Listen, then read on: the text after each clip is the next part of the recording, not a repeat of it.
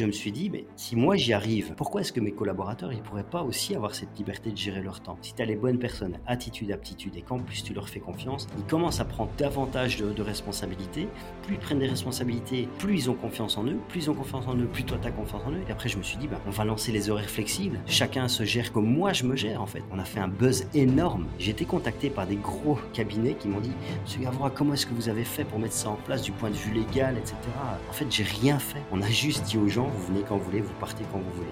Depuis 2017, j'accompagne et côtoie des entrepreneurs à succès. Chaque rencontre est unique et permet d'identifier ce qui crée la réussite. Je suis Alec Henry, l'initiateur du mouvement entrepreneurs.com. Et dans ce podcast, j'ai l'opportunité d'échanger avec des personnalités inspirantes qui ont su créer la différence. Avec le déclic, je vous offre une perspective unique afin que vous puissiez à votre tour faire la différence. Salut David. Salut Alec. Comment tu vas? Ah, écoute, je vais super bien, très très bien. C'est un plaisir d'être euh, accueilli par toi sur ton podcast. Ça me fait énormément plaisir. Bah écoute, nous y sommes arrivés. Effectivement, c'est la deuxième fois et on a failli encore une fois devoir le reporter parce que problème technique, problème de connexion, visiblement. Euh, Luxembourg et, euh, et les podcasts, ça, ça, peut, ça peut ne pas faire bon ménage parfois. Mais on va essayer de faire un épisode assez incroyable. on se connaît depuis un certain temps maintenant. On a l'occasion de se rencontrer dans différentes, différents, euh, différentes réunions entrepreneuriales, euh, tu parti, euh, es parti de zéro. Euh, tu as d'abord eu une carrière salariée, puis ensuite entrepreneur en rachetant une boîte. Aujourd'hui, tu as cinq sociétés. Tu as démarré dans le monde du marketing. Tu as aussi une boîte dans la publicité pure, une boîte dans la comptabilité, une boîte de com, une, société de construction. Tu, tu, tu, fais pas mal de choses. Aujourd'hui, c'est plus de 70 collaborateurs, c'est environ 9 millions d'euros de chiffre d'affaires. C'est des objectifs à un an et un plan clair pour doubler le chiffre d'affaires et de grandes ambitions sur les 3 à 5 prochaines années. Euh, donc, euh, connaissant ton parcours ayant euh, pas mal discuté, ayant pas mal échangé avec toi, j'avais vraiment envie de pouvoir t'avoir sur le déclic de façon à pouvoir motiver, inspirer pas mal de gens qui nous écoutent aujourd'hui. avant tout ça, et avant de te poser la fameuse question, ou de te poser la fameuse question, peux-tu te présenter Car je l'ai déjà fait de manière indirecte. Il y a un moment donné, en 2007, il se passe quelque chose dans ta vie, euh, un électrochoc suite justement à, une discussion que tu as avec un de tes amis. Oui, oui. Et, là, du coup, tu te dis, OK, ça, ça, suffit, je le fais, je me lance et je vais faire le nécessaire pour pouvoir entreprendre. Est-ce que tu peux nous en dire plus sur ce moment? Qu'est-ce qui se passe exactement? Euh, dans ta vie, ensuite dans ta tête, et puis ensuite euh, euh, comment ça se matérialise par des actions concrètes Oui, tout à fait.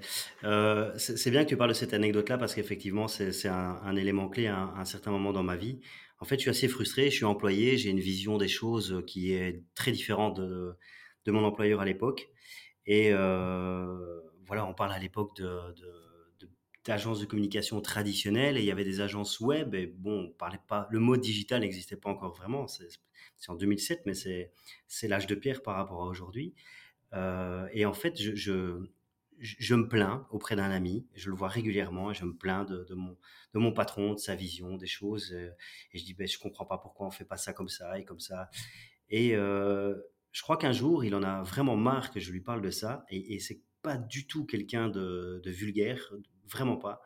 Mais je crois que je le saoule vraiment. Et ce jour-là, il me dit, écoute, soit tu te lances, soit tu fermes définitivement ta gueule.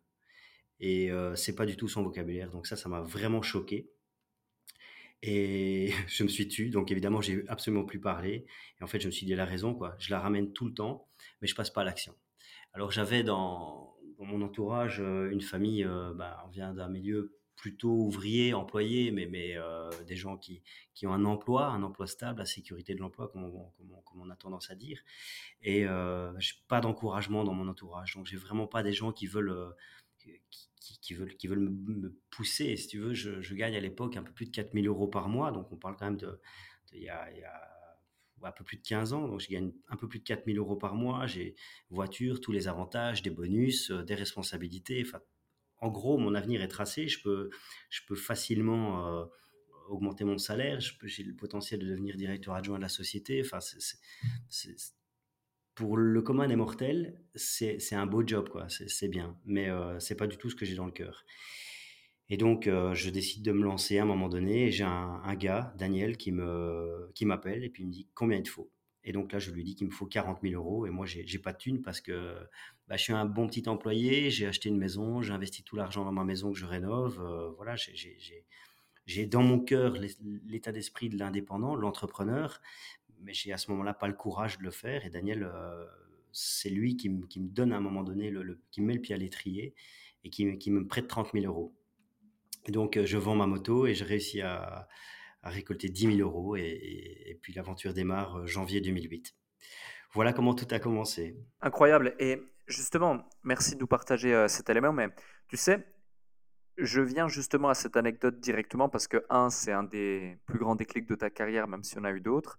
Mais aussi, tu n'es pas un cas isolé. Il y a beaucoup d'individus qui justement vont euh, être très bons, très talentueux, développer une carrière, euh, avoir un certain niveau de revenu, euh, 3 000, 4 000 euros par mois, pouvoir avoir euh, la voiture qu'ils veulent, la maison qu'ils veulent, euh, leur petite vie, une femme, un enfant, euh, deux enfants, le Labrador, le Renault Scénic, euh, vraiment le, le schéma, euh, tu vois, le schéma ou alors euh, le Porsche Cayenne, peu importe, tu vois, selon les, les niveaux de revenus, mais le, le truc bien ancré dans sa zone de confort. Et toi, qu'est-ce qui fait que finalement, euh, pour que ton ami en vienne à sortir de ses gonds et te dire, soit tu fermes ta gueule, soit tu le fais, euh, ben, ça veut dire, euh, comme tu l'as dit tout à l'heure, tu, souvent tu, la ramenais et tu disais je vais faire ci, je vais faire ça, mais tu le faisais pas. Qu'est-ce qui fait que justement tu le faisais pas? Est-ce que c'était une peur? Est-ce que c'était un blocage? Est-ce que c'était un manque de courage, un manque d'audace? Est-ce que tu as identifié pourquoi toi tu le faisais pas? C'est peut-être la raison pour laquelle il y a beaucoup d'individus qui aujourd'hui procrastinent, se mentent à eux-mêmes, finalement disent qu'ils vont faire plein de choses, mais année après année, on se rend compte qu'il n'y a rien qui se passe dans leur existence. Ouais, ouais. En fait, c'est très simple. Je pense que ça vient de l'éducation. Tu sais, quand tu viens dans une éducation où on te dit il faut travailler pour gagner ta vie, il faut absolument que tu trouves un emploi stable, etc. tout ça, déjà, quand, quand tu as ton emploi, bah, vu que tu as été éduqué toujours à avoir un emploi stable, la sécurité, qui est, une vaste blague, la sécurité de l'emploi, ça n'existe absolument pas. Mais euh, la génération de mes parents, on parlait de ça. Donc, euh, ça, c'est la première chose. Et puis après, j'avais ma famille. Donc, j'avais ma femme de l'époque, j'avais euh, ma maison, je m'étais installé dans la vie, pas le labrador, mais je, m'étais installé. Et et il y a clairement un manque de courage. Alors, le, le truc, c'est qu'il y avait une énorme frustration parce que depuis toujours, je suis un entrepreneur. Je le sais, au fond de moi, euh, j'avais 16 ans, je, faisais déjà du commerce, enfin même bien plus tôt. J'ai toujours été un entrepreneur et je pense que, que, j'avais peur de, de mettre ma, ma famille en péril en prenant des risques comme ça. Ça, c'est sûr que, que c'était une grosse crainte. Et alors, tout mon entourage familial, majoritairement, euh, me décourageait. Et euh, à force, bah, je me disais que c'était moi qui avait, qui avait tort et je devais pas me lancer parce que j'allais, j'allais nous mettre dans la merde quelque part. Et, il y avait en moi une petite voix, un bonhomme qui disait euh, Mais non, il faut que tu y ailles. Toi, tu es un entrepreneur, tu es, indépendant et tu y vas et tu, tu veux, tu veux servir super bien tes clients, donc ils seront jamais déçus. Il faut que tu aies le courage. Et je l'avais pas. Et j'ai trouvé, j'ai malheureusement trouvé ce job euh, très confortable. Et, ça m'a ça m'a fait procrastiner encore plus, quoi, parce que je pouvais vraiment bien gagner ma vie, avoir une carrière. Je serais encore dans cette boîte aujourd'hui si, si j'y étais resté. Je gagnerais certainement bien ma vie, mais moins qu'aujourd'hui, mais très très frustré, ça c'est certain. Hmm, ouais, je vois. Et justement, donc tu as ce, tu as ce premier déclic, tu passes à l'action, tu récupères Ouais, 30 000 euros, tu vends euh, ta moto, il te reste, euh, à peu près 10 000 euros, et là tu achètes euh, des parts de- de- de- d'une société. Qu'est-ce qui fait que plutôt que de créer un business de zéro, tu préfères directement t'orienter vers le fait d'acheter les parts d'une société, sachant qu'à l'époque, à ce moment-là, tu achètes l'équivalent de 26% des parts de la société. C'est difficile, tu es en pleine crise économique, tu travailles 12 à 16 heures par jour, tu gagnes 800 euros par mois pendant les 6 premiers mois, tu démarres pas forcément avec les bonnes personnes, ça te demande beaucoup d'énergie, ta rentabilité, elle est limite. Euh, globalement, ouais, qu'est-ce qui fait que tu te dis tout de suite, OK, plutôt que de créer un truc de zéro, je rachète une boîte qui tourne déjà, qui fonctionne déjà? Parce que c'est pas anodin, et, euh, et ça, c'est un excellent conseil business à partir du moment où, justement, on sait l'expliquer et on sait poser le cadre de, de- de ce concept. Ouais. En réalité, on crée la boîte de zéro, sauf que j'ai ce qu'on appelle des investisseurs, quoi. Donc, euh, la personne qui me prête l'argent, c'est pour créer ma boîte de zéro. Donc, je- donc je crée de zéro. Mais ce filet de sécurité, c'est cet argent qui vient me permet et permet à, ma femme de l'époque et, surtout à elle de dire ok on va pas démarrer sans rien j'ai un peu d'argent devant moi quoi et alors je veux acheter directement les, meilleurs ordinateurs le, meilleur matériel possible je veux vraiment pas démarrer euh, sans rien euh, si c'était à refaire aujourd'hui je démarre from scratch sans rien donc euh, c'est sûr que si j'ai avec le tempérament que j'ai acquis avec les années, aujourd'hui, je dirais, bah, si j'ai besoin de, créer, j'ai juste besoin d'un crayon et d'une feuille et je peux créer, quoi. Mais à l'époque, j'étais pas du tout dans cet état d'esprit-là et j'avais j'avais l'impression que j'avais besoin d'avoir le meilleur matériel possible et une sécurité financière derrière moi. Et j'étais content d'avoir ce filet-là, ça me permettait de, de dormir à l'époque. Mmh. Ok, je vois. Et euh, ouais, c'est super intéressant ce concept parce que tu vois, euh, c'est dans la continuité. Tu te dis, il faut un bon job, il faut de la sécurité, etc. Du coup, plutôt que de te dire, euh, je, vais, je vais démarrer quelque chose de zéro, bah, je vais me rattacher à quelque chose qui existe déjà, même si on part d'une base qui est proche de zéro, etc. Alors que finalement, c'est aux antipodes de la sécurité parce que tu vas devoir mettre beaucoup d'argent, non pas pour la société en elle-même, mais pour acheter des parts, etc. Et ensuite tout reconstruire en partant de zéro. Euh, mais, dans l'esprit, euh, dans le concept, on pourrait, on pourrait penser la chose différemment. C'est un petit peu comme quelqu'un qui démarrerait réellement de zéro, qui n'aurait pas de fonds, mais qui ne va pas se lancer avant d'avoir trouvé son associé, alors qu'il pourrait très bien réussir à développer cette activité seul, mais qu'il a besoin de quelqu'un justement euh, sur lequel pouvoir s'accrocher ou autre, directement, indirectement, même émotionnellement, psychologiquement, pour pouvoir avancer. intéressant. Un autre point, du coup, c'est sauf erreur, deux ans plus tard, deux ou trois ans plus tard après le démarrage, que tu vas engager euh, euh, ta première assistante, en tout cas une des premières personnes qui va pouvoir euh, t'aider t'accompagner. Et sauf erreur, c'est un de tes premiers salariés. Et tu estimes que tu, aurais dû le faire avant, justement. beaucoup d'entrepreneurs, moi le premier, hein, j'ai moi aussi mis presque deux ans à recruter mon premier collaborateur parce que je me disais, on n'est jamais mieux servi que par soi-même. Euh, euh, je pensais qu'on pouvait pas tout déléguer. Euh, je pensais que c'était moi qui devais, voilà, si c'est pas moi qui fais, ce sera mal fait, etc., etc. quelles sont les raisons? Est-ce que c'est les mêmes que moi? Est-ce qu'il y en a d'autres? Quelles sont les raisons qui ont fait que tu n'as pas choisi la voie de la délégation, du recrutement pour pouvoir te démultiplier plus rapidement Ouais, en, fait, je pense qu'il y a plusieurs, plusieurs paramètres. le premier, c'est que, que j'ignorais ça. En fait, euh, moi, je, c'était une boîte de marketing. Il me fallait des marketeurs, des graphistes, des développeurs web, etc. Et euh, le côté assistante, je me suis dit, bah, tout ça, je peux faire moi, quoi. Donc, euh, la valeur ajoutée de la boîte, elle n'est pas là-dessus. Elle est sur, sur le marketing, sur la stratégie. Et en fait, j'ai j'ai pas recruté les bonnes personnes. Les deux premières personnes que j'ai recrutées, c'était des bons gars, ils étaient gentils, ils étaient sympas, ils avaient un potentiel, mais clairement, ils n'avaient pas le niveau que je voulais atteindre avec la société. Et donc, euh, je me suis retrouvé dans une situation où je travaillais énormément. Donc, j'avais un gars, par exemple, il, il me disait, dis David, j'ai pas d'idée. Qu'est-ce que tu ferais toi? Et, et, je m'arrêtais de bosser et je réfléchissais à sa place. Donc, ce qui fait que mon boulot, je le faisais pas la journée, je devais le faire en soirée. Euh, et je travaillais le week-end pour, euh, pour faire l'administratif, la facturation, etc. Je faisais des factures tous les mois, tous les mois et demi, donc je manquais de cash flow en permanence. Enfin, c'était... Et en fait, du jour au lendemain où j'ai engagé cette assistante, ça a changé ma vie parce que là, tu vois, il y a une liste des tâches. Euh, on, a avec Fabio Laval que, que, tu as reçu sur ton podcast il y a quelques temps, on, a, on avait le, même coach et donc il avait un concept qui était les, les tâches à 10, 100, 1000 et 10 000 euros de l'heure. Et en réalité, si c'était à refaire aujourd'hui, la première personne que j'engage pour démarrer un business, c'est un ou une assistante administrative qui va gérer tout ça parce que mon business, c'est de faire de la stratégie, de développer des stratégies. Enfin, aujourd'hui, c'est même euh, structurer des entreprises, mais c'est pas de, faire ni de la facturation, ni de l'administratif.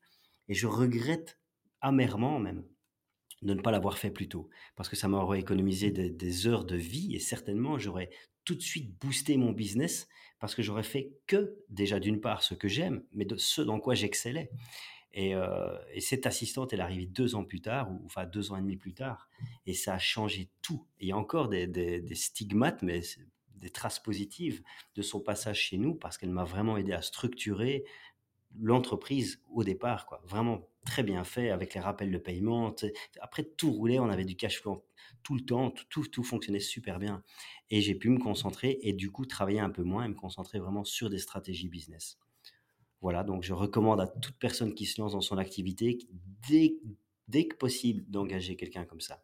Ou de sous-traiter. On peut aussi sous-traiter ce genre de service. Ouais, totalement. Je te, rejoins à 100%. Et avant qu'on continue à dérouler justement le, fil du temps de, ton épopée entrepreneuriale et, de ta vie, euh, avec le recul, quels sont les, Maintenant que tu as 70 collaborateurs, que vous faites plusieurs, euh, près de 10 millions d'euros de chiffre d'affaires par an, vous avez aussi des gros, gros clients, on en parlera euh, tout à l'heure. Euh, quels sont les, les premiers pôles que tu viendrais à déléguer à partir du moment où tu commences à justement scaler, tu commences à avoir des, bons résultats. Là, tu parlais du fait d'avoir une assistante, donc pour toute la partie administrative, facture, comptabilité, gestion des impayés, relance, cash flow, etc. Là-dessus, c'est clé, c'est clair. Euh, mais est-ce qu'il y a d'autres euh, parts de ton business qu'avec du recul, tu aurais dû déléguer plus rapidement, qui t'aurait peut-être permis d'avoir davantage d'opportunités ou en tout cas d'avoir de meilleurs effets de levier sur ton temps et ta valeur ajoutée.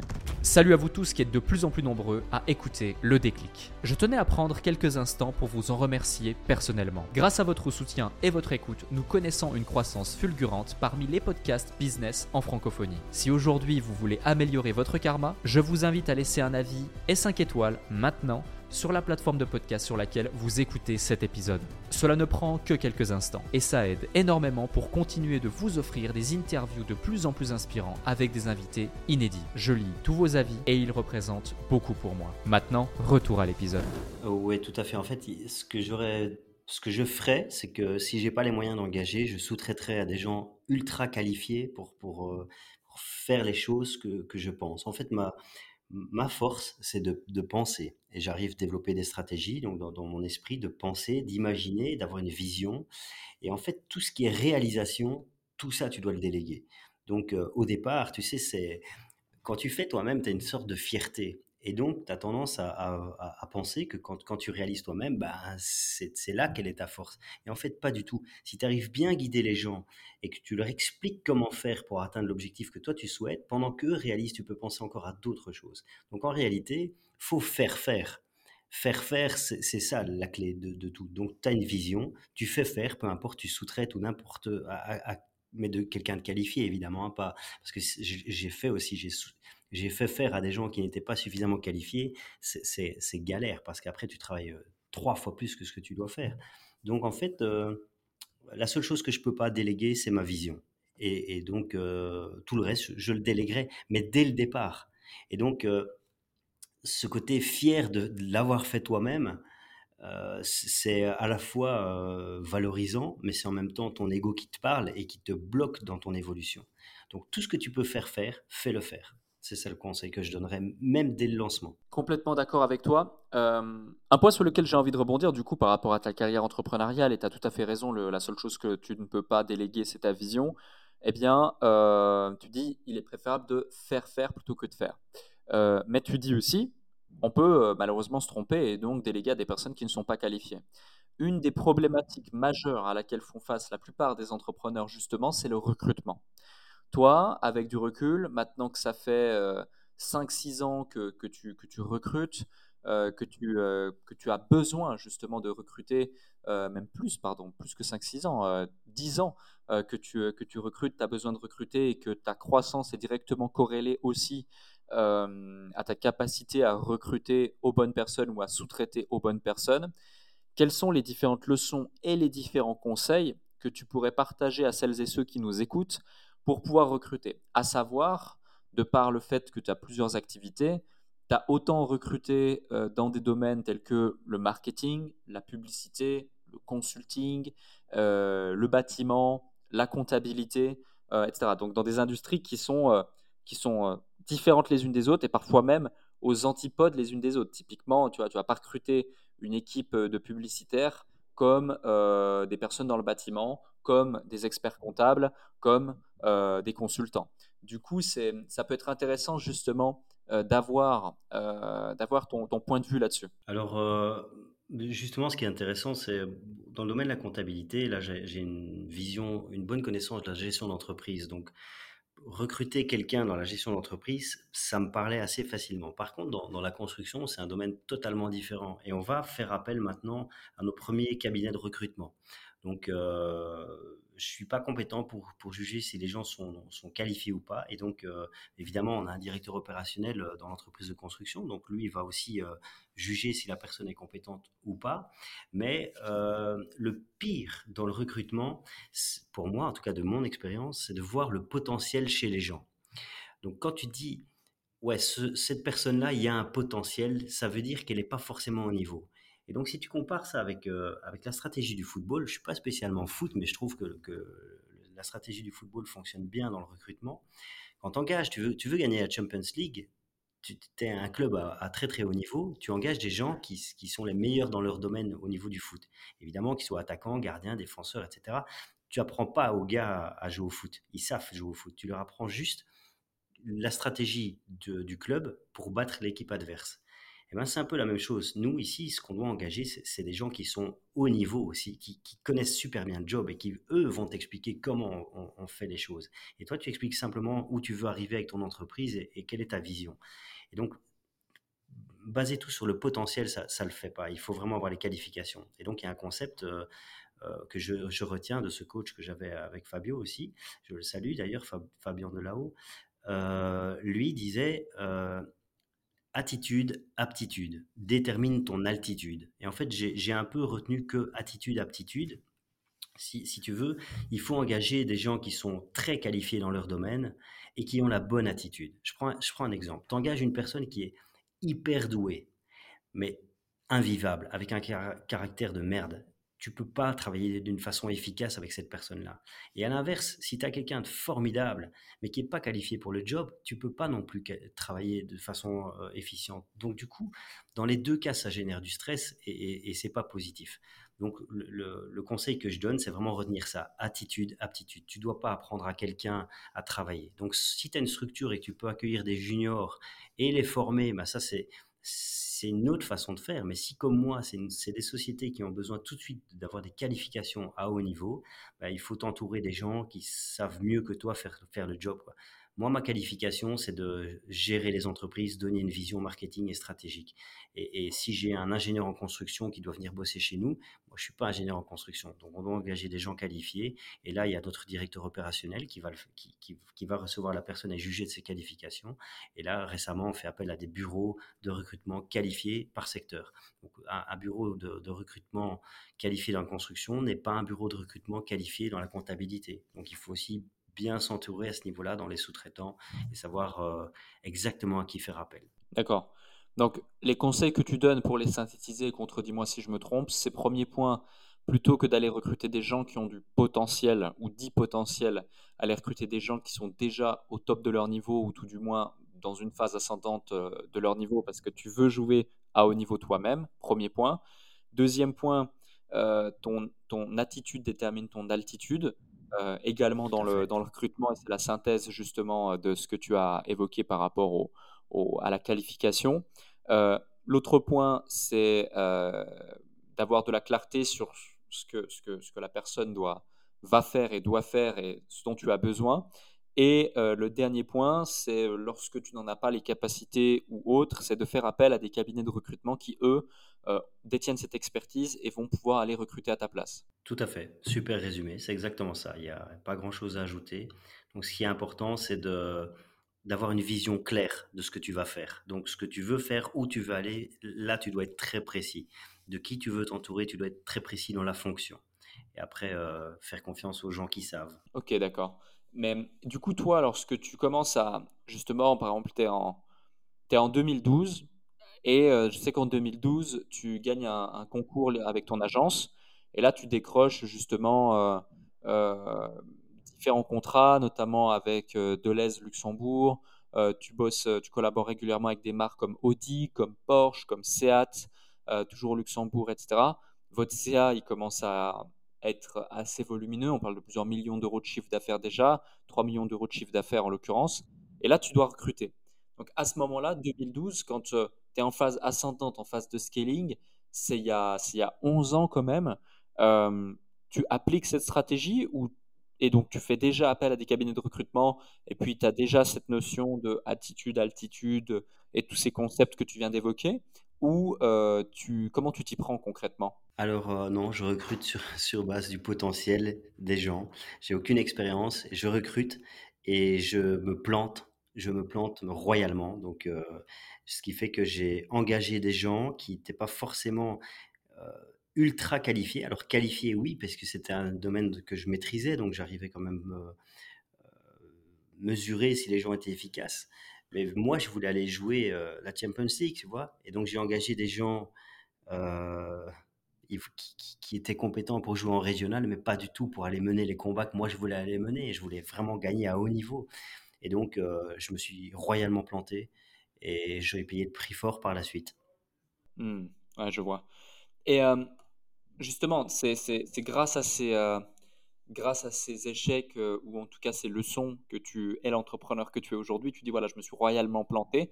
Est-ce qu'il y a d'autres moments dans ta carrière d'entrepreneur où tu as vécu vraiment des challenges, heu, conséquents, heu, où tu as failli, heu, te planter, royalement jusqu'à même peut-être, voilà, être prêt, à déposer le bilan ou en tout cas, pas loin? Si oui, lesquelles et quelles ont été les leçons que tu as pu, que tu as pu en sortir? Alors, oui, j'ai j'ai, en 2017, heu, il y a pas mal d'événements qui se passent dans dans ma vie privée, donc heu, on en parlera peut-être plus tard. Mais heu, en fait, là, j'ai 30 collaborateurs, on fait, un peu plus de cinq millions de chiffre d'affaires et j'ai un taux d'efficacité de 54% C'est-à-dire que la moitié du personnel qui est dedans, ne sert à rien, en gros. Donc je paye des gens et donc on est on a une trésorerie hyper tendue et je te cache pas qu'à ce moment-là, on se serre vraiment les fesses parce que c'est c'est compliqué. Donc il faut vraiment il faut motiver des gens qui sont pas motivés, il faut emmener des gens qui n'ont pas du tout ta vision et qui en fait, ils comprennent même pas ce que je leur dis, tu vois? Je veux gagner des combats à très, très haut niveau et ils comprennent pas. Et donc j j'essaye de les emmener avec moi mais ça ça fonctionne pas du tout, quoi. Donc heu, je suis proche du burn-out, je j'en peux plus. Et donc là, je fais une formation avec des gars, heu, sur Paris qui m'ont énormément aidé et en gros, ils m'ont dit, heu: «Le problème, heu, tu es la source de tous tes problèmes. Le poisson pourrit toujours par la tête. Tous les problèmes que tu rencontres, c'est toi».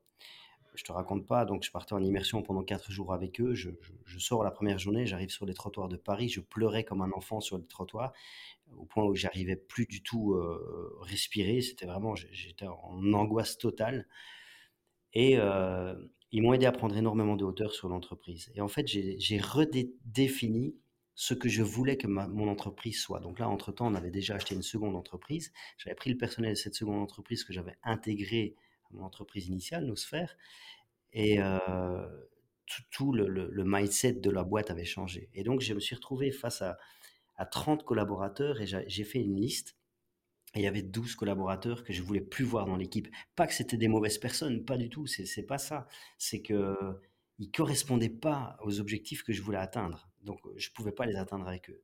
Et donc j'ai entre entrepris un la traversée du désert. Sur les sur les 30 personnes, en fait, il y en a 18 qui sont partis parce que j'ai eu démission sur démission en étant très précis dans ce que j'attendais, ben, les gars pouvaient pas livrer, donc ils démissionnaient les uns après les autres.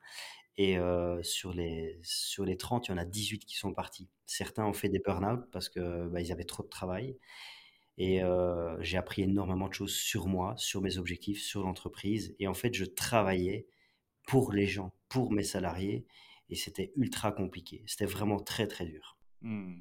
Ouais. Merci de nous partager ces éléments. Heu, il y a 2 choses sur lesquelles je veux rebondir. Hem, la première, c'est tu évoques le fait que tu avais à ce moment-là 30 collaborateurs, 5 millions d'euros de chiffre d'affaires, mais seulement 54% de taux d'efficacité. C'est un concept, le Ouais, taux d'efficacité, qui est trop souvent, heu, peu abordé, peu maîtrisé par les entrepreneurs. Certains même n'en ont pas conscience et ne comprennent pas justement, bah, ne serait-ce que leur propre taux d'efficacité. Heu, beaucoup de gens disent: «Oui, moi je travaille 8 heures, 10 heures, 12 heures par jour», mais se rendent pas compte qu'en fait, hem, ils pourraient très bien produire exactement la même chose, voire même plus encore en seulement 2, 3, 4 heures, à partir du moment où ils savaient travailler correctement, ils savaient être focus, ils savaient mettre en place différentes actions et puis, heu, être bien plus efficients et que c'est également la même chose pour des collaborateurs, que ce soit des prestataires, des partenaires, des associés, des CDI, des CDD, des temporaires, peu importe. Euh, toi, dans ton cas, comment est-ce que tu, euh, si tu aurais quelqu'un en face de toi qui te dit, voilà, David, moi-même j'ai des salariés, j'ai des collaborateurs. Ton concept de taux d'efficacité super intéressant, je n'avais pas connaissance. Comment est-ce que tu calcules le taux d'efficacité pour que je l'applique à ma propre entreprise, que ce soit des salariés ou que ce soit des prestataires? Alors, la première chose, c'est que bon, il faut, il faut des outils de mesure. Il faut, dans tous les cas, il faut mesurer, décider, agir. Tu vois, il faut toujours aller euh, avoir un outil de mesure.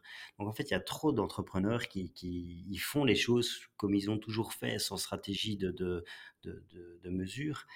Euh, on a développé un intranet il y a, enfin, on a une équipe digitale, donc on avait développé notre propre intranet et on avait un système de timesheet. Donc on voyait sur base des timesheets le taux d'efficacité et le taux de rentabilité des projets. C'est hyper important. Par exemple, si tu sous-estimes trop tes devis, euh, à un moment donné, bah, tu perds en rentabilité. Alors que tout est dans ton, dans ton système, euh, dans ton, dans c'est un CRM, un Customer Relationship Management. Donc c'est un outil vraiment qui va t'aider à gérer tes projets clients. Euh, l'efficacité, elle doit être au top. Donc tu, peux avoir, allez, euh, je, dirais moins 15, plus 15% d'efficacité. Donc parfois tu vas mettre plus de temps que prévu, parfois tu en mets moins. Mais, là, en, fait, quand tu mesures pas, tu peux vite te retrouver à moins 40, voire plus 40%. Donc, donc tu fais un devis, tu gonfles bien le devis, bah, tu vas être super rentable, mais en fait, tu es, hors des prix du marché. Et, si tu sous-estimes, bah, tu n'as pas de rentabilité. Et en fait, il y a beaucoup, il y a un concept que beaucoup ignorent, c'est le présentéisme ou l'occupation. Il y a des gens qui pensent que être au bureau, être derrière l'ordinateur, répondre à des mails, c'est travailler. Mais non, en fait, c'est juste être occupé. La question, c'est est-ce que ce que je suis en train de faire à l'instant où je suis en train de le faire est la meilleure chose à faire? Tu vois, est-ce que, est que vraiment c'est le truc que je dois faire en ce moment pour gagner de l'argent, pour, pour avoir une super efficacité dans le travail que je suis en train de faire? Eh bien, la plupart du temps, pas. Je, vais les, très rarement au restaurant le temps de midi. J'y vais très rarement parce que mes clients, quand ils viennent, je les invite à aller marcher. Donc, on va dans la nature, on va marcher, on discute business, etc. Mais souvent, je, vois des gens au resto, je les vois le temps de midi, ils sont ils sont à table pendant deux heures avec des bouteilles de vin et, ils disent qu'ils travaillent. Alors peut-être que certains font du commerce, mais la plupart du, temps, ils travaillent pas. Et donc, ils, vont partir très tôt le matin, rentrer très tard le soir, et leur femme va dire, ouais, ou leur mari va dire, ouais, ils travaillent beaucoup. Mais non, en fait, tu travailles pas beaucoup, tu es juste occupé.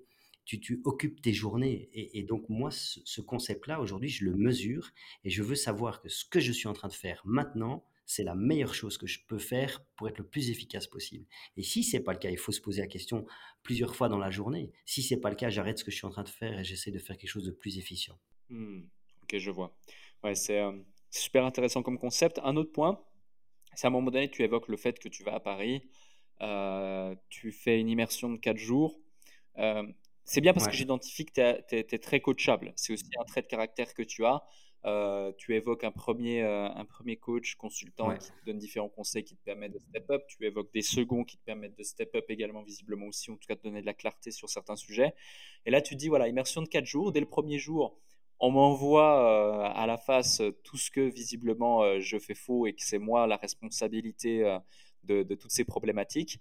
Et j'y vais, vais sur un trottoir de Paris et je pleure comme un gamin peu d'entrepreneurs seraient en capacité justement de se remettre en question comme, comme là tu le fais et euh, d'accepter, d'écouter d'entendre ce genre de choses. Qu'est-ce qui fait selon toi que justement, toi, à la différence de beaucoup d'autres entrepreneurs, et crois-moi, j'en connais un rayon sur le fait qu'il y ait des gens qui ne soient pas prêts à entendre la vérité et qui du coup préfèrent rester dans un schéma qui euh, bah, ne leur permet pas d'être épanoui ou d'atteindre les résultats qu'ils désirent avoir. Euh, qu'est-ce qui fait finalement dans ton état d'esprit que toi, tu es prêt à écouter ces choses, tu es coachable, euh, tu mets en application derrière, même si ça fait mal, et puis derrière, bien sûr, se manifestent des résultats? Ouais, je, pense, en fait, derrière le mot coach, il y a il y a un côté comme les assureurs, tu vois, ou même dans les, communicants en marketing, on, a tendance à galvauder ce mot-là parce qu'il y a des coachs partout, tout le temps, tu es inondé sur Internet de coachs. Donc si tu si t'entoures si pardon des bonnes personnes qui vont te coacher, ils vont t'emmener beaucoup plus loin. Je prends l'exemple d'un coach mental ou un coach sportif pour les, sportifs de haut niveau. Comment t'expliques que les sportifs de haut niveau, enfin moi j'adore le tennis, donc tu prends euh, des, Nadal, Djokovic, ces gars-là, ils ont des coachs. Alors que qu'est-ce que tu veux qu'un coach leur apprenne ben, ils, vont, ils vont les pousser encore plus loin. Ils vont aussi avoir une observation à distance des choses. Ils vont pas avoir cette, implication émotionnelle et donc ils vont pouvoir être beaucoup plus rationnels et, te guider. Et donc, moi, je plus ma vie sans coach, dans tous les cas. Alors, euh, les masterminds, c'est une forme de coaching aussi. Donc, euh, je participe à, des masterminds qui me permettent de me dire euh, waouh, mais en fait, je peux, je peux m'améliorer encore beaucoup plus. Mais il y a aussi un, phénomène important, c'est qu'à un moment donné, j'ai senti que j'étais limité. Je me sentais extrêmement seul et, je trouvais pas de solution à mes problèmes. Et c'est grâce au coaching que j'ai pu sortir. Tu sais, j'avais l'image d'un poisson rouge dans un bocal et j'arrivais pas, je trouvais pas l'issue, que je savais pas comment j'allais pouvoir scaler mon business. Et grâce au, premier coach que j'ai rencontré, qui était un gars extraordinaire, et puis les autres coachs que j'ai rencontrés par la suite, ben, aujourd'hui, je peux te dire un truc simplement, un des conseils que je donne, c'est vous identifiez pas à vos problèmes. Vous n'êtes pas vos problèmes, vous n'êtes pas ce que vous possédez, vous n'êtes pas vos entreprises. Tout ça, c'est faut prendre du recul et de la hauteur. Et donc aujourd'hui, par exemple, mes sociétés, bah, c'est mes sociétés, ok, mais c'est pas moi. Moi, je suis un, individu à part entière. Euh, il y a des choses très importantes dans ma vie, comme mes enfants, ma santé, mais, euh, mes business, c'est plus moi. Et en fait, je dormais pas. Avant, j'avais vraiment beaucoup, beaucoup de difficultés à dormir. J'étais tout le temps sans cesse dans les problèmes parce que je m'identifiais à tous les problèmes. Une société rencontrait un problème, c'était mon problème. Un client avait un problème avec une de nos sociétés, j'avais le problème du client en moi et je dormais pas. Et en réalité, grâce au coaching, j'ai pu, prendre énormément de recul. Et aujourd'hui, je sers des clients à bien plus haut niveau qu'à l'époque parce que je ne suis pas impliqué émotionnellement. Donc, quand, un client a un problème, la première question que je lui pose, c'est est-ce que c'est un problème grave? Et donc, j'ai un client, je me souviens une anecdote, c'est un client qui m'appelle ouais, euh, Monsieur Gavrois, j'ai un gros problème. Ok. Et je lui dis Ah, vous avez un cancer. Et puis, dit, non, non, qu'est-ce que vous racontez? C'est votre femme. Bah non, euh, c'est un de vos enfants. Mais arrêtez vos bêtises. Euh, non, non. Alors il m'explique le truc, mais donc vous n'avez pas un gros problème. Un gros problème, c'est vous avez un souci dans la société, on va régler ça, c'est pas un souci. Et donc j'ai cette approche maintenant. Pour moi, les gros problèmes, le premier, c'est la santé. Et le reste, euh, c'est anecdotique, quoi. Tu vois, si tous les business se plantent demain, je vais travailler pour que ça n'arrive jamais. Mais si ça, se plantait demain, aujourd'hui je recommence, quoi. Ça va, ça ne détermine pas qui je suis. Donc voilà, grâce au coaching, j'ai pu prendre ce, recul-là. J'aurais pas pu le faire sans ça. Ok, ouais. ouais c'est super intéressant parce qu'effectivement, souvent, tu as toujours cette, euh, cette tension, cette charge émotionnelle qui fait même que parfois, elle va te, elle va t'empêcher d'aller scaler à un autre niveau. D'ailleurs, aujourd'hui, euh, tu as un très beau chiffre d'affaires, tu as de beaux résultats, mais tu as surtout aussi de, de grandes ambitions euh, encore plus derrière. Est-ce que tu penses que si tu n'avais pas fait ces exercices, pris ce recul, etc., tu pourrais jouer à ce niveau-là où c'est vraiment ce truc qui t'a permis de péter euh, tes plafonds d'air Alors, pas que ça, mais en grande partie. Ben non, non. En fait, si tu veux, mon parcours d'entrepreneur, il est euh, déjà quand, je démarre, moi je, démarre dans, le, marketing, la communication, et, si tu veux, je me lance un peu, on va dire, plus indépendant. Mais dès l'instant où tu es indépendant et que tu engages une personne, tu deviens plus indépendant, tu es entrepreneur. Et le côté entrepreneur, il faut tout de suite avoir une stratégie de développement. Et j'admire des gens comme toi ou tous les jeunes euh, qui, se lancent, qui euh, certains à 20, 25 ans, on en connaît tous les deux, des gens extraordinaires qui ont déjà un mindset incroyable. Marvin, par exemple, que tu as, euh, que tu as reçu sur ton podcast, le gars a 25 ans, mais moi je me dis j'étais nulle part à 25 ans. Et donc en fait aujourd'hui, j'ai c'est grâce à toutes les erreurs que j'ai commises, et je peux t'assurer que toutes les erreurs qui pouvaient être commises, je les ai commises. Donc c'est un partage d'expérience, c'est l'acquisition de l'expérience grâce à toutes les erreurs. Mais euh, j'aurais jamais pu réussir sans le coaching, j'aurais jamais pu avoir cet état d'esprit que j'ai aujourd'hui sans toutes les erreurs que j'ai commises. Peut-être parce qu'à la base, je suis, je suis un bon élève, tu vois, j'ai été éduqué euh, dans la peur de, de l'autorité. Et donc, euh, je voulais toujours faire les choses bien, pas prendre de risques, etc. Et aujourd'hui, je suis plus du tout ce gars-là. Moi, je suis, je suis devenu un, un hyper entrepreneur et, la prise de risque fait partie de mon quotidien. Et tout ça, c'est un jeu. Grâce au coaching, grâce à tous ces gens que j'ai rencontrés qui m'ont qui m'ont donné cette, euh, cette ouverture d'esprit. C'est ça, l'ouverture d'esprit que j'avais pas, quoi. Hmm. Je sais pas si je réponds bien à ta question. Non, complètement, complètement. Et justement, ensuite, tu continues à avancer, tu continues à scaler. il se passe pas mal de choses justement au fur et à mesure de ton, de ton parcours, mais avant qu'on accélère dans, dans les étapes et qu'on en arrive à là où tu en es aujourd'hui, il y a un point qui est intéressant, c'est que souvent, euh, tu es, euh, allé soit décrocher ce qu'on appelle des budgets par rapport à des nouveaux projets pour pouvoir créer des nouvelles business units ou carrément même des nouvelles sociétés, euh, des budgets attribués par des grands groupes euh, ou autres pour pouvoir faire différentes choses, ou alors des gros contrats auprès de gros clients, des grandes marques et autres. Comment est-ce qu'on s'y prend pour pouvoir aller chercher ce type de choses? Parce que ce n'est pas donné à tout le monde. Tu vois, il y a peut-être des gens qui nous écoutent et qui ont déjà de la peine à aller chercher comme client le, le, restaurant du coin ou, euh, ou euh, le coiffeur ou, euh, ou le commerçant ou, ou, un, premier, un premier site quel qu'il soit ou, ou que sais-je.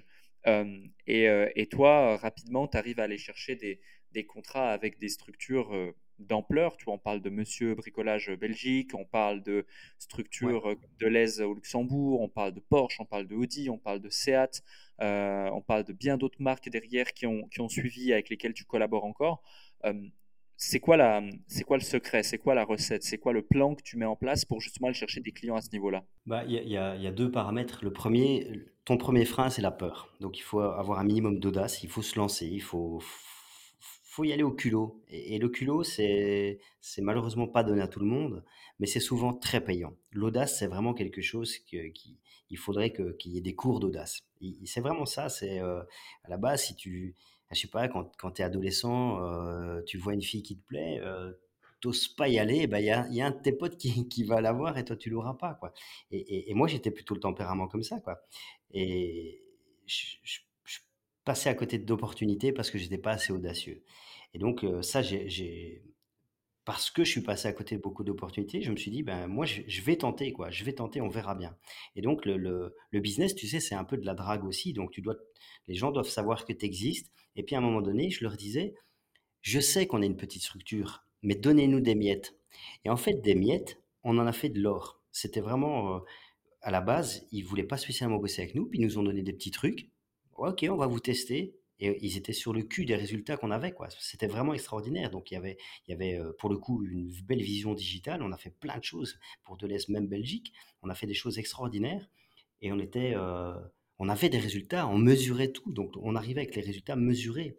Ça c'est un paramètre basé sur l'audace. Et le deuxième, l'exemple de Monsieur Bricolage. Bah, notre job c'est le marketing, donc on a fait notre propre marketing. Et à un moment donné, Monsieur Bricolage nous a contactés. Et on s'est retrouvé en pitch contre 10 agences. 10 agences, il y avait trois agences belges qui étaient euh, très très haut niveau.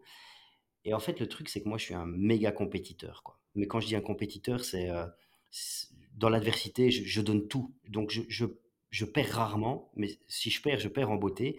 Mais une chose est sûre, c'est que j'aurais tout donné. Et, ça, c'est un trait de caractère. Donc, dès l'instant où je décide d'entrer en, combat, je donne tout.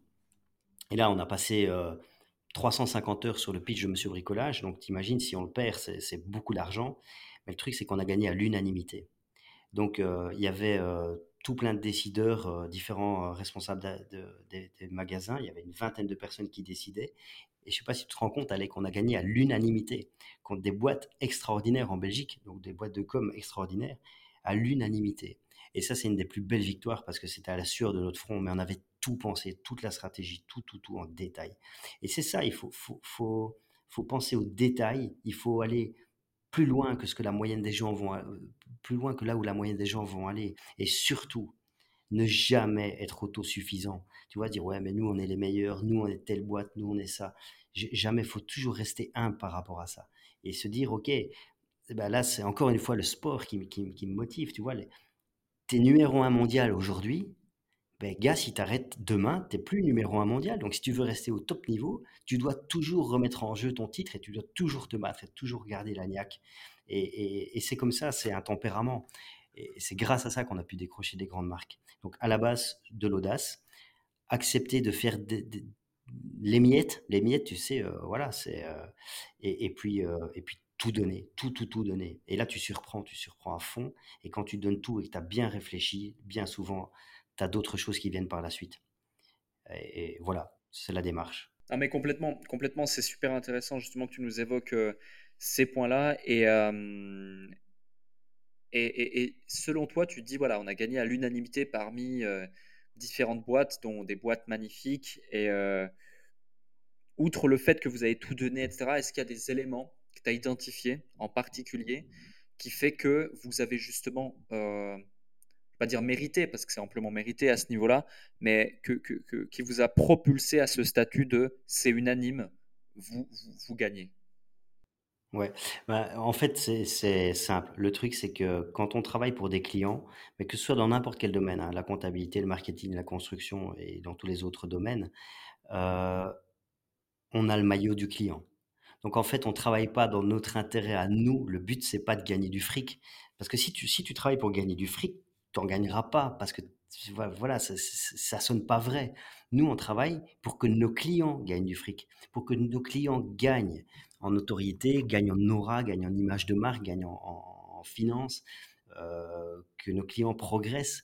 Et donc, ce qu'on fait en fait, c'est que je suis plus Nosphère quand, quand à ce moment-là, quand Monsieur Bricolage nous appelle, je suis Monsieur Bricolage, tu vois? Je suis, je me suis identifié à eux, et donc on est complètement en immersion. Et là, du coup, on, est, euh, on est un, vrai partenaire, quoi. Et c'est ce que la plupart de nos clients disent. D'ailleurs, on n'appelle pas les clients des clients, on appelle ça des partenaires. C'est parce qu'on veut vraiment être leur partenaire. Quand tu mets le maillot et que tu parles le même langage et que tu sais que leurs combats sont tes combats, tu fais la différence d'office. Hmm. Il y a un point aussi sur lequel j'ai envie de rebondir, c'est euh, tu es devenu excellent dans la restructuration d'entreprise, de par ton parcours justement, tu as acheté à plusieurs reprises des boîtes, tu as dû restructurer certaines choses, etc. Euh, est-ce que tu peux nous en dire plus sur ce concept de restructurer une entreprise euh, au sens large du terme? Ouais, c'est un peu vaste, mais je vais essayer d'être euh, précis dans, mon explication. En fait, à la base, j'ai un business model. Si tu veux, on a, acheté euh, Z6 Création, c'était la première boîte qu'on rachète. Et puis on rachète Yellow.lu, c'est l'équivalent des pages jaunes digitales au Luxembourg. Donc on rachète cette société-là. Et je décide à un moment donné que Z6 va devenir un bureau comptable et on va faire toute la partie administrative et, administrative et comptable via Z6 qui devient Z6 Consulting. Et donc ce, modèle-là, déjà, on externalise dans une boîte à nous toute la partie comptable et administrative. Et euh, c'est un modèle qui fonctionne bien pour nous, sur, cette base-là.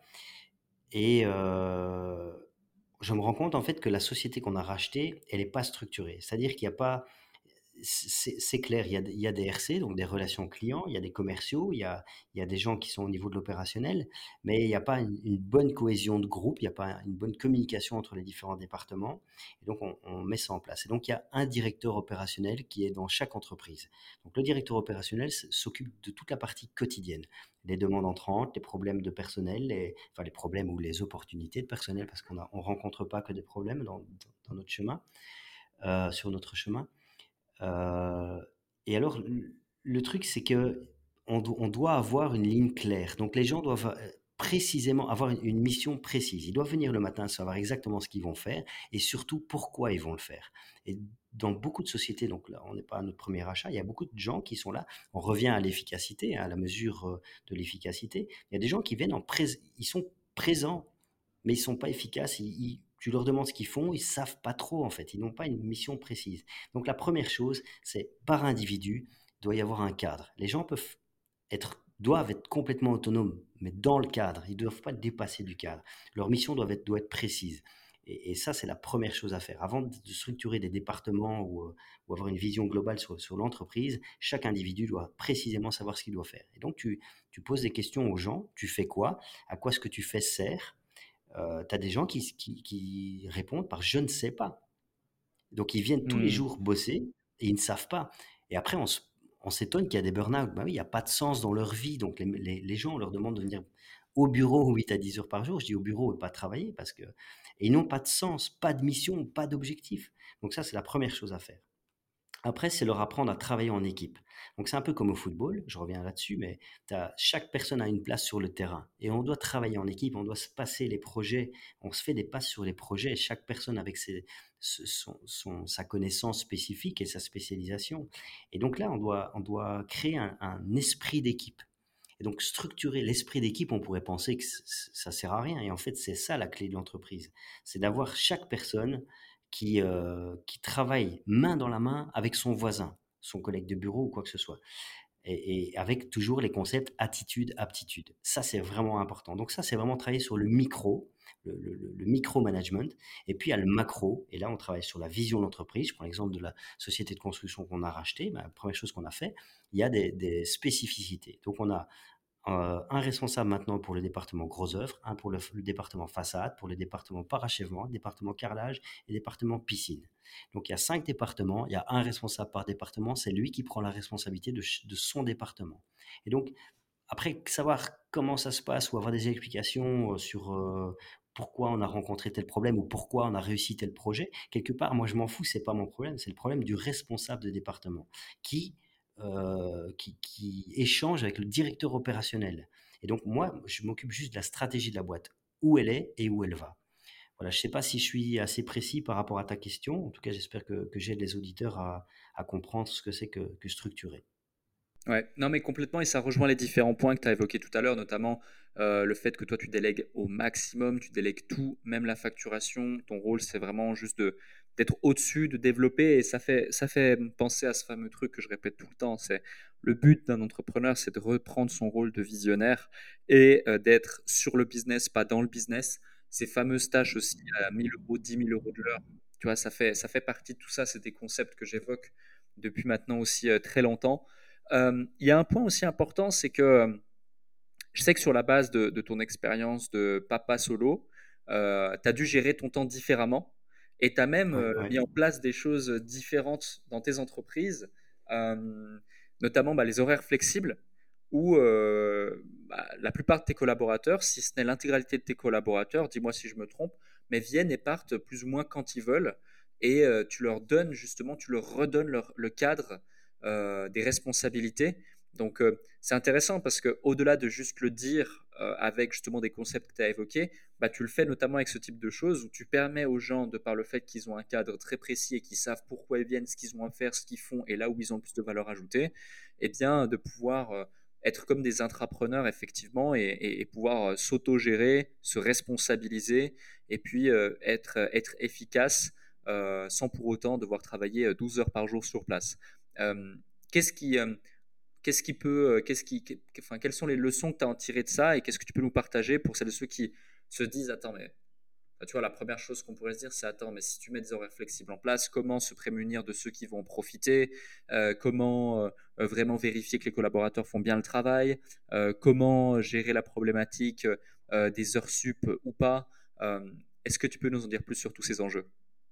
Ouais, tout à fait. En fait, c'est c'est pas applicable à 100% depuis qu'on a racheté la société de construction. Là, il y a des équipes qui vont sur chantier et donc, euh, ils sont dans des horaires, ils doivent respecter les horaires parce qu'ils travaillent en équipe, donc ça pourrait, poser potentiellement problème. Mais, euh, en gros, en 2017, euh, je me sépare de la mère de mes enfants et une semaine sur deux, j'ai mes filles et donc, entre déposer elles étaient encore dans deux écoles différentes, à des endroits très différents, donc je mettais plus d'une heure sur la route, amener une d'un côté et l'autre à l'opposé. Donc je démarrais ma journée à 9h et à, 15h, je devais partir. Et donc de, 9 à 15, je travaillais euh, à fond, à fond, à fond, à fond. Et je me disais, bah, c'est pas grave, je vais travailler le, soir. Quoi. Quand, quand, les filles rentreront de l'école, je vais les rechercher, elles feront, elles feront leurs devoirs. Pendant qu'elles feront leurs devoirs, euh, quand elles seront libres, moi, je, vais travailler. Quoi. Sauf que la vraie vie, elle m'a rattrapé. C'est-à-dire que ben, mes enfants, il faut faire des courses, il faut nettoyer, enfin, il faut faire les lessives, il faut faire à manger, il faut s'occuper de l'intendance, il faut qu'elle soit le, mieux possible. Moi, mes enfants, c'est toute ma vie, donc euh, je voulais qu'elles aient la vie, la, une vie confortable. Déjà, la séparation, c'est pas simple, donc je voulais certainement pas qu'elles subissent, euh, en plus, ma vie d'entrepreneur. Et donc, j'ai voulu faire ça. Donc, quand, tu as fini l'intendance, bah, tu es KO, en fait, et tu n'as plus d'énergie, tu sais plus, euh, tu es hyper actif et tu sais plus travailler. Et donc, je me suis dit, mais merde, en fait, une semaine sur deux, j'ai que 6 heures pour travailler. Et donc de là, le concept des heures, à, à 10 000, 1000, 100 et 10 euros de l'heure. Et je me suis dit, mais il faut que je travaille que sur des heures à 10 000 euros. Et donc du coup, je suis devenu vachement efficace dans tout ce que je faisais et je déléguais un maximum de choses. Je n'avais pas d'autre choix. Le fait de ne pas avoir le choix, ça, c'était quelque chose de, de, de, flippant au début parce que tu dis, ah, je dois déléguer. Et en fait, quand tu commences à déléguer, tu te rends compte aussi que bah, les gens, ils font pas les choses à ta manière, mais ils font pas forcément les choses d'une mauvaise façon. Voire parfois, ils le font mieux que toi parce qu'ils sont, ils ne font que ça. Et donc, plus tu délègues, aux bonnes personnes évidemment, plus tu fais confiance et, plus tu te rends compte, bah, tu délègues et tu peux t'occuper à d'autres tâches. Et donc la semaine d'après, quand j'avais pas mes enfants, j'ai, euh, je me suis dit, bah, je vais travailler à fond. Je vais travailler à fond, ça va, ça va le faire quoi. Sauf que la semaine d'après, moi, j'ai rencontré ma compagne et je me suis dit, mais il faut que je vive aussi parce qu'entre mes enfants, mon boulot, etc., je fais plus de sport, j'ai plus de temps pour moi et, et donc je me suis dit, bah non, en fait, si j'arrive à le faire une semaine, je peux le faire la semaine suivante aussi, quoi. Et donc j'ai commencé à travailler, donc je, je compte pas mes heures, hein. il y a des fois, je travaille, ça peut m'arriver de travailler 16 heures, mais plus, la plupart du temps, je, ne travaille pas les 16 heures, je travaille euh, moins de 8 heures par jour. Et, euh, et en fait, je me suis dit, mais si moi j'y arrive, si moi je peux gérer mon temps comme ça, pourquoi est-ce que mes collaborateurs ils pourraient pas aussi avoir cette liberté de gérer leur temps? Alors évidemment, il y a a la plupart des, patrons d'entreprise, ils ont besoin d'avoir une sorte de, contrôle sur les gens. Et en fait, ça veut dire que tu leur fais pas confiance. Donc, tu engages des gens en qui tu n'as pas confiance. Et la confiance, c'est la base. Si tu as les bonnes personnes, tu peux avoir confiance. Alors évidemment, il y a toujours des gens qui abusent, mais c'est une minorité. Si tu as les bonnes personnes, attitude, aptitude, et qu'en plus tu leur fais confiance, mais les gens, en fait, ils scalent ton entreprise parce que eux-mêmes, ils voient que tu as confiance en eux, ils commencent à prendre davantage de, responsabilités. Plus ils prennent des responsabilités, plus ils ont confiance en eux, plus ils ont confiance en eux, plus toi tu as confiance en eux. Et c'est hyper, euh, c'est un cercle vertueux en fait. Et je me suis rendu compte de ça, puis après je me suis dit, ben, on va lancer les horaires flexibles. Chacun se gère comme moi je me gère en fait. Moi que j'arrive à, à 7 heures au bureau ou à 10 heures, je sais ce que j'ai à faire et comment je dois le faire. Et j'ai confiance en nos collaborateurs et ils font exactement la même chose en fait. On a, ça, fait deux ans et demi qu'on a lancé ça on a licencié deux personnes pour abus. Deux sur, euh, sur plus de 50. Donc, euh, à l'époque, on n'avait pas encore la société de construction. Et donc, euh, voilà, les horaires flexibles, on les a lancés. Alors, on a lancé ce concept. Une de mes collaboratrices est, journaliste, donc elle s'occupe de toute la partie RP. On a lancé des, articles, enfin, des, communiqués de presse. Et on a fait un buzz énorme, énorme. J'ai été contacté par des gros cabinets qui m'ont dit, Monsieur Gavrois, comment est-ce que vous avez fait pour mettre ça en place du point de vue légal, etc. En fait, j'ai rien fait. On a juste dit aux gens, vous venez quand vous voulez, vous partez quand vous voulez. Attention, le boulot doit être fait, nos clients doivent être hyper satisfaits et vous laissez pas de choses latentes pour vos collègues. Vous gérez. Et donc, si vous devez travailler le soir, c'est votre problème, c'est pas le mien, mais vous devez livrer en temps et en heure. Donc, si vous avez une réunion qui est prévue à 10 heures, vous devez être à la réunion. S'il y a un rendez-vous client, vous devez y être. Et en fait, les gens, ils se gèrent. Alors, il y a, des choses, tu sais, une fois, je vois une femme qui se tordait sur son bureau, euh, euh, le cycle que, que, la féminine peut, connaître et, avec tous ses désagréments. Et je me dis, mais elle n'est à la fois pas efficace dans son boulot, elle peut pas être efficace, mais en plus la pauvre, elle est en train de se tordre de douleur, quoi. Mais rentre chez toi, va t'allonger, prends du temps pour toi, le temps que ça aille mieux, et, tu te gères, quoi. Et en fait, tous ces problèmes-là, on les a plus parce que les gens se gèrent. Il y a, je vois plus personne arriver le matin en courant ou partir le soir en, super stressé parce qu'ils doivent récupérer un enfant à la crèche, enfin, tu vois. Ou des fois, simplement, bah, t'as pas envie de bosser parce que t'es, t'as rien dans, dans t'es, fatigué ou t'as pas d'idée ou quoi que ce soit. Eh ben, tu rentres chez toi. Et c'est simple, t'as pas besoin, il n'y a pas un horaire pour trouver des idées, tu vois. Donc les gens, ils rentrent chez eux. Ok, bah à demain, et ils se gèrent mais toi, tu dois livrer l'idée à un moment donné. Donc, si tu ne la livres pas maintenant, tu sais quand est-ce que tu dois la livrer, tu la livres en temps et en heure. Et voilà, et en fait, il y a beaucoup de confiance. Et j'ai une chance énorme d'avoir, d'avoir réussi à m'entourer de gens extraordinaires. C'est la clé. Ouais, non, je, te rejoins et c'est super intéressant. Merci pour tous les concepts que tu évoques et je comprends que les médias s'intéressent à ce sujet parce que c'est un sujet d'actualité d'une part et c'est un sujet qui est peu commun en Europe, même si euh, du côté des États-Unis, par exemple, c'est quelque chose qui est un petit peu plus euh, euh, dire commun, mais en tout cas euh, où les gens sont davantage éduqués dans certaines grosses boîtes. Euh, j'ai trois dernières questions à te poser. La première, c'est, je sais qu'au fil des ans, tu es devenu un excellent manager, mais je sais que tu es devenu un excellent manager en commettant toutes les erreurs possibles. Si tu devais nous partager le top 3 des erreurs que la plupart des entrepreneurs font, peu importe leur niveau, dans le cadre du management, lesquels euh, ce seraient et, euh, euh, et, comment, comment tu les as évités ou tout du moins quelles sont les leçons que tu as pu en tirer? Alors la, première chose, c'est que si tu dois recruter, tu ne recrutes pas juste pour remplir un trou. Donc s'il y a un poste vacant, tu vas engager quelqu'un. Imaginons, je ne sais pas moi, tu as besoin d'engager un, un marketeur, tu engages un, marketeur mais qui n'est pas qualifié, un ou une qui n'est pas qualifié pour le job en fait, tu as l'impression que tu as quelqu'un, mais tu n'as pas quelqu'un, tu as du travail en plus. Donc la première erreur, c'est de ne pas engager la bonne personne qui a l'aptitude et l'attitude. Ça, c'est vraiment très important parce que ça définit à la fois la, la, qualité du service que tu vas fournir et en même temps l'ambiance de ton entreprise. Ça, c'est vraiment la première chose. La deuxième chose, je dirais que tu dois être ferme dans tes décisions. J'ai trop souvent euh, fait des choses dans le sens des collaborateurs. Donc, euh, j'ai parfois, j'avais une vision claire sur ce que je devais faire et je, faisais des exceptions. Chaque exception m'a explosé au visage. Il faut surtout pas faire d'exception. Tu as une vision, tu maintiens ta vision et les collaborateurs doivent s'adapter à ta vision et pas l'inverse. Parce que sinon, tu, tu, te déforces en fait. Et en plus, après, tu, tu perds du crédit. Et donc, c'est vraiment être hyper ferme dans, dans, dans tout ce que tu vas décider. Et euh, je n'ai pas comme ça une troisième idée, mais euh, il y a des, erreurs que, que, tu pourrais euh, éviter si tu, si tu prenais tout de suite beaucoup de hauteur. Donc si tu, si tu n'es pas en immersion dans le micro, tu prends de la hauteur et tu vas voir tout de suite, tu, vas ressentir différemment les gens. Tu vas voir sans même les, côtoyer au quotidien, tu vas voir qu'il y a des gens qui sont pas très clairs, pas très motivés, pas très motivants. Euh, et à l'inverse, tu vas, tu vas tout de suite voir ceux qui se battent. En fait, si tu veux, c'est un peu euh, comme si tu avais une vue de hauteur sur le terrain de football. Tu vois tout de suite les gens qui, qui, vont sur le ballon, qui attaquent la balle, et tu vois ceux qui ils sont cool, ils attendent que la balle vienne à eux, etc. Et donc, le fait de, de, ne, de ne pas être en immersion et d'avoir de la hauteur, ça te permet d'avoir une lucidité. Et cette lucidité, elle est vraiment importante pour, déterminer, pour définir ta vision d'entreprise. Je, te, je, te, rejoins, merci pour ces partages. Un autre point justement pour ta vision d'entreprise, la tienne, elle est assez claire. Euh, là aujourd'hui, on repose le contexte à cinq sociétés dans un écosystème qui justement euh, gravite l'un autour de lui, qui peut s'auto-suffire à lui-même et tu as, as, conçu des choses vraiment intéressantes avec une vraie vision, avec une vraie culture, etc. Vous êtes 70 collaborateurs, environ 9 millions d'euros de chiffre d'affaires euh, actuellement.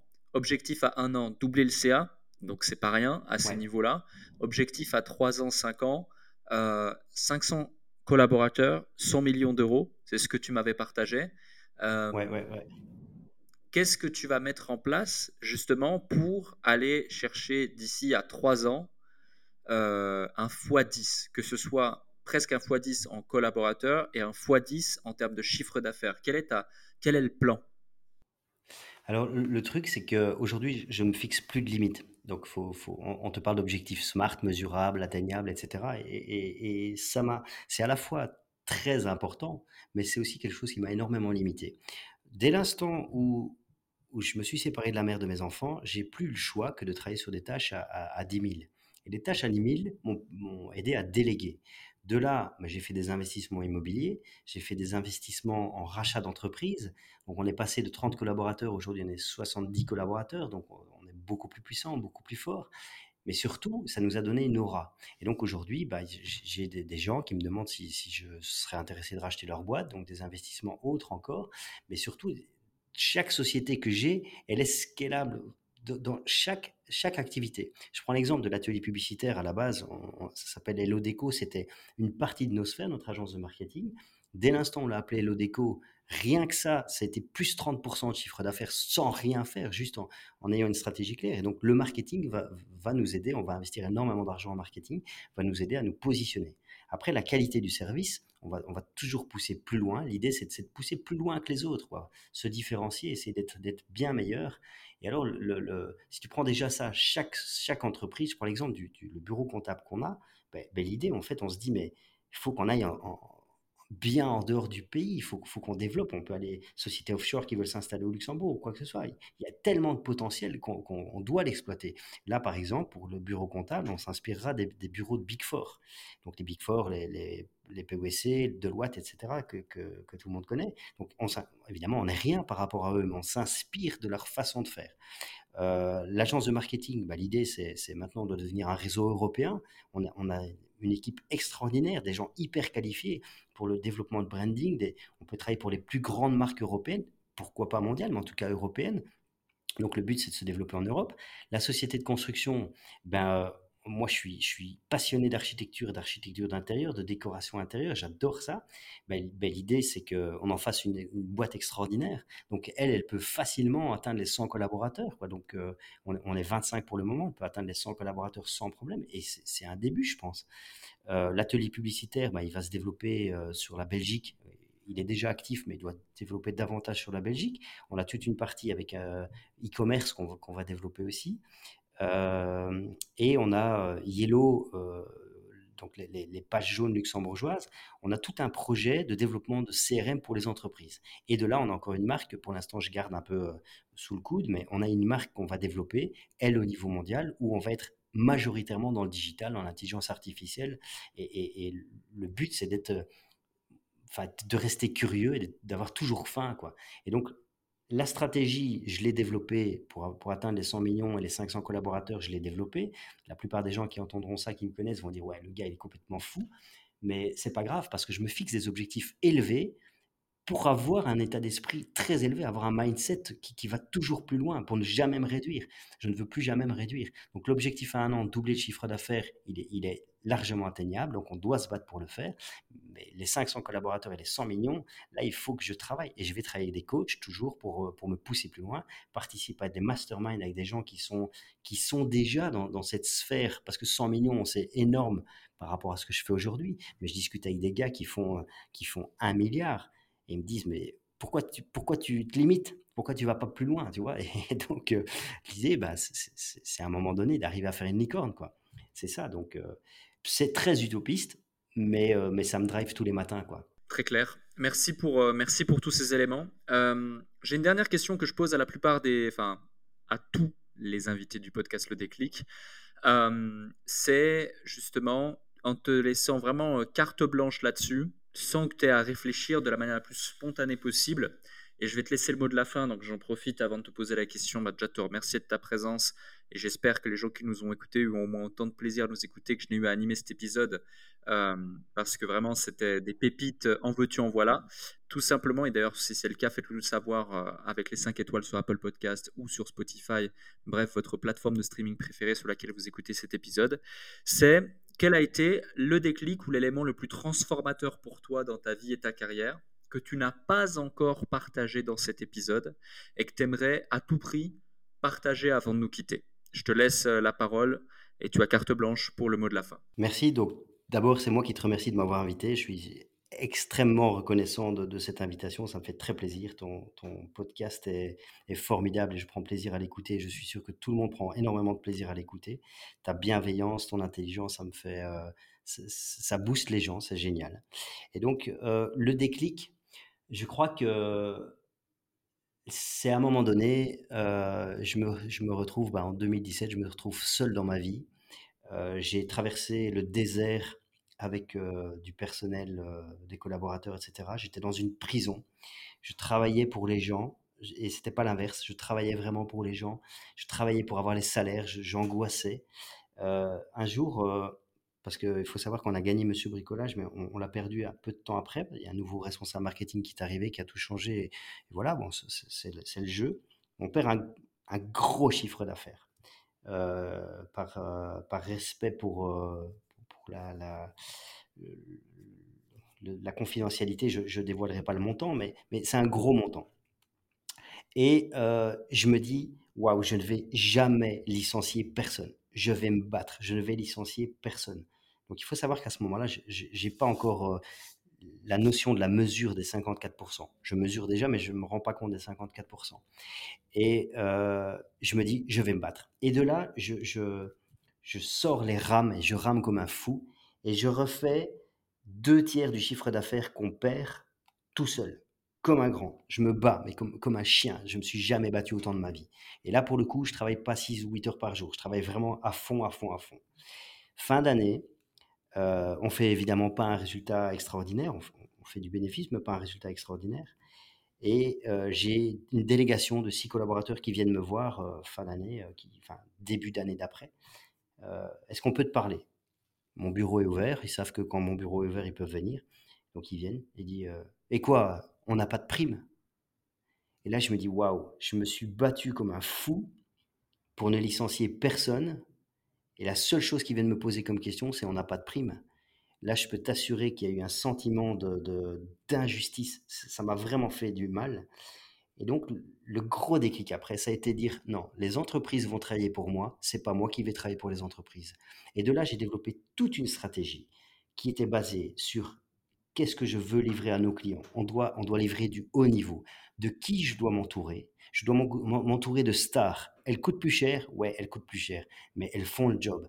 Elles me rapportent aussi beaucoup plus et elles sont autonomes. Ça a changé toute ma vie. Je suis devenu beaucoup plus cool dans, ma vie de tous les jours. Mais, mes sociétés sont autonomes. Je peux déléguer 100% des tâches. Je peux me barrer trois mois en vacances demain. C'est pas un problème. Tout tourne. Je le fais pas parce que je suis impliqué dans mes sociétés avec mes gens, avec mes, mes différents directeurs. C'est très important pour moi de rester au contact tout le temps avec eux, d'échanger, d'être à leur disposition quand ils ont besoin. Mais aujourd'hui, c'est ça. Et la deuxième chose euh, que je voudrais, euh, qui, est un autre déclic suite à ça, c'est de, de se dire qu'en fait, je suis un super entrepreneur. Et, je, doutais de moi, tu vois, il y a ce côté, l'humilité, c'est quelque chose, c'était une valeur qui était importante pour moi. Et en fait, c'était mon frein. Je ne voulais pas me mettre en avant, je voulais jamais euh, qu'on parle trop de moi, etc. Et en réalité, bah si, plus on parle de moi, plus on, je, décroche des affaires. Et donc, me dire, mais je suis un super entrepreneur. Et donc, changer tout mon mindset et dire, mais David, quand tu te bats, tu es le meilleur. Il n'y a personne qui peut te concurrencer dans ton domaine. Et j'ai eu beaucoup de mal à, l'assumer, ça. Et aujourd'hui, je sais que je fais partie des meilleurs dans mes domaines. Et je me bats pour. Ça ne tombe pas du ciel. Mais surtout, je fais partie des meilleurs parce que je m'entoure des meilleurs. Voilà. Si le conseil de, que je peux donner pour terminer, c'est entourez-vous des bonnes personnes. Que ce soit en sous-traitance, avec des collaborateurs ou même des clients. Le mindset des clients est super important. Ça ça va vous donner des ailes. Voilà pour le mot de la fin, Alec. Merci David. Merci à toi.